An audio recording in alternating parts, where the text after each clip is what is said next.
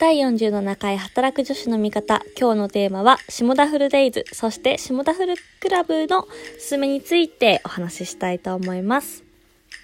この番組は仕事もプライベートも楽しみたい25歳社会人4年目の私の等身大の日々を配信する番組です。えー、今日はですね、珍しく日本撮りをしているんですけれども、えっと、前回お話しした、えー、っと、下田フルクラブについて今日はね、魅力をたっぷりとかかっ語っていきたいと思います。まずですね、まあ、何のこっちゃという人もいるかと思うので、あの、下田明宏さんのご紹介をさせていただきたいと思っております。じゃあね、これはちょっと本のね、あのー、実際読みますね。えっ、と、昭和60年東京都生まれの早稲田大学商学部を卒業されていて、9歳で SMAP に憧れ、18歳でジャニーズにオーディションを受けた元祖ジャニオタ男子。現在は Web マガジンチェリー編集長として取材執筆を行うと、これはですね、えっと、2019年の8月に、えー、発売されたジャニーズは努力が9割という本の、あのー、今、プロフィールをね、読ませていただいたんですけど、普段はあのトレンダーズというウェブマーケティングですかね、系のあの会社にいらっしゃって、その中で、あの、チェリーっていうあの、ウェブマガジンの編集長をされてるんですけれども、他にもね、その就活系のイベントだったりとか、セミナーをされたりとか、あと就活系の本もね、あの出版されてる方なんですね。で、下田さんはですね、私、最初はハーチューさんがきっかけで知って、あの、ハジュさんが昔 YouTube でね、あの、昔ですね、ゲスアワーっていう、ちょっとその、下ネタ系のネタも挟んだような動画を配信してたんですけど、その時に下田さんが出ていて、で、そっから、あの、ボイシーをね、2年前ですかね、もうちょっとかな、それぐらいから始められていて、当初からずっと聞いてたんですけれども、で、そんな中ですね、ずっとあの、ノートもちょいちょい多分更新をされていたりして、その中で今年の2月にですね、下田フルクラブという、まあ、ファンクラブ的なものを、あの、ノートの中のサークル的な、こう、マガジン的な機能をね、使って開設されていて、なんか前にもね、そういうオンラインサロン的なものをやられてたみたいなんですけど、ちょっと当時は私それ入ってなくてですね、初めてこういうオンラインサロン的なものに入っているんですが、なんかこう全然、なんだろうな、本当に身近に感じられるファンクラブみたいな感じでして、いつもはね、その、 Voicy で下田フルデイズっていう番組を、あの、更新されてるんですけど、まあ、その会員になると、裏下田フルデイズって言って、まあ、その下田さんが考えてる本音のところとかね、まあ、ちょっと悪口があったりとかね、本当に面白い、なんか本音みたいなところを聞けるような音声コン、音声コンテンツがあったりとか、まあ、そのおすすめの映画とか、その、ラジオ番組に出る前の裏側とか、そういうね、プライベートのところも更新してるのが面白いんです。でですね、今日はなんとその下田フル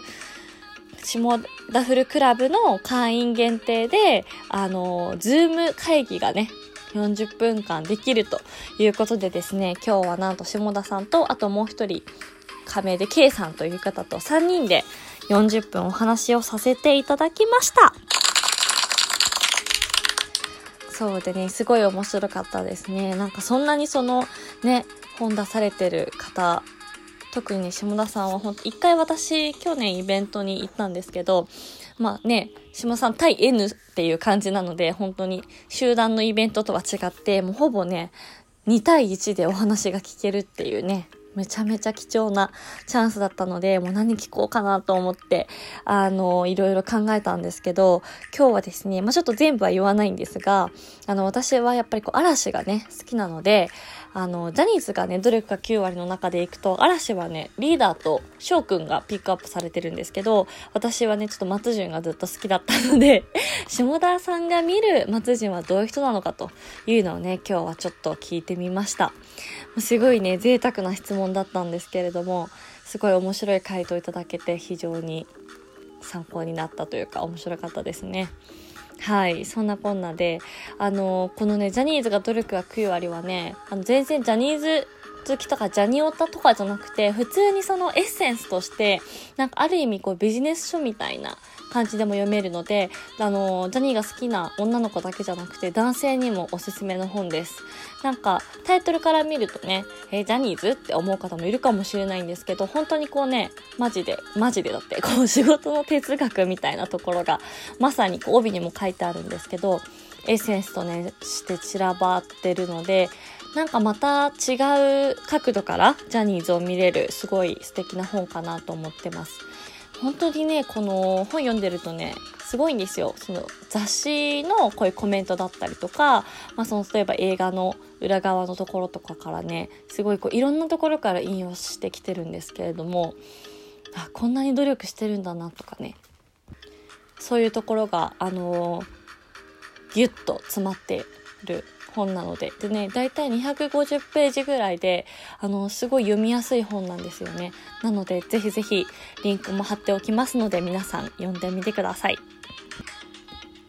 ということでね、なんだか宣伝みたいになってしまったんですけれども、あのー、こうやって、やっぱり何て言うんですかね、オンラインというか、の力ってすごいなって思って、まあ、もちろんそのオンラインサロンとか、まあ、そういう人の SNS の発信とか、あの、最近ね、このおうち巣ごもりになってより増えてると思うんですけど、やっぱね、嵐とかもインスタグラムのライブ配信したりとかね、もう昔だったら考えられないですからね。リアルタイムで質問をくれてそれに答えるみたいなのね、あの、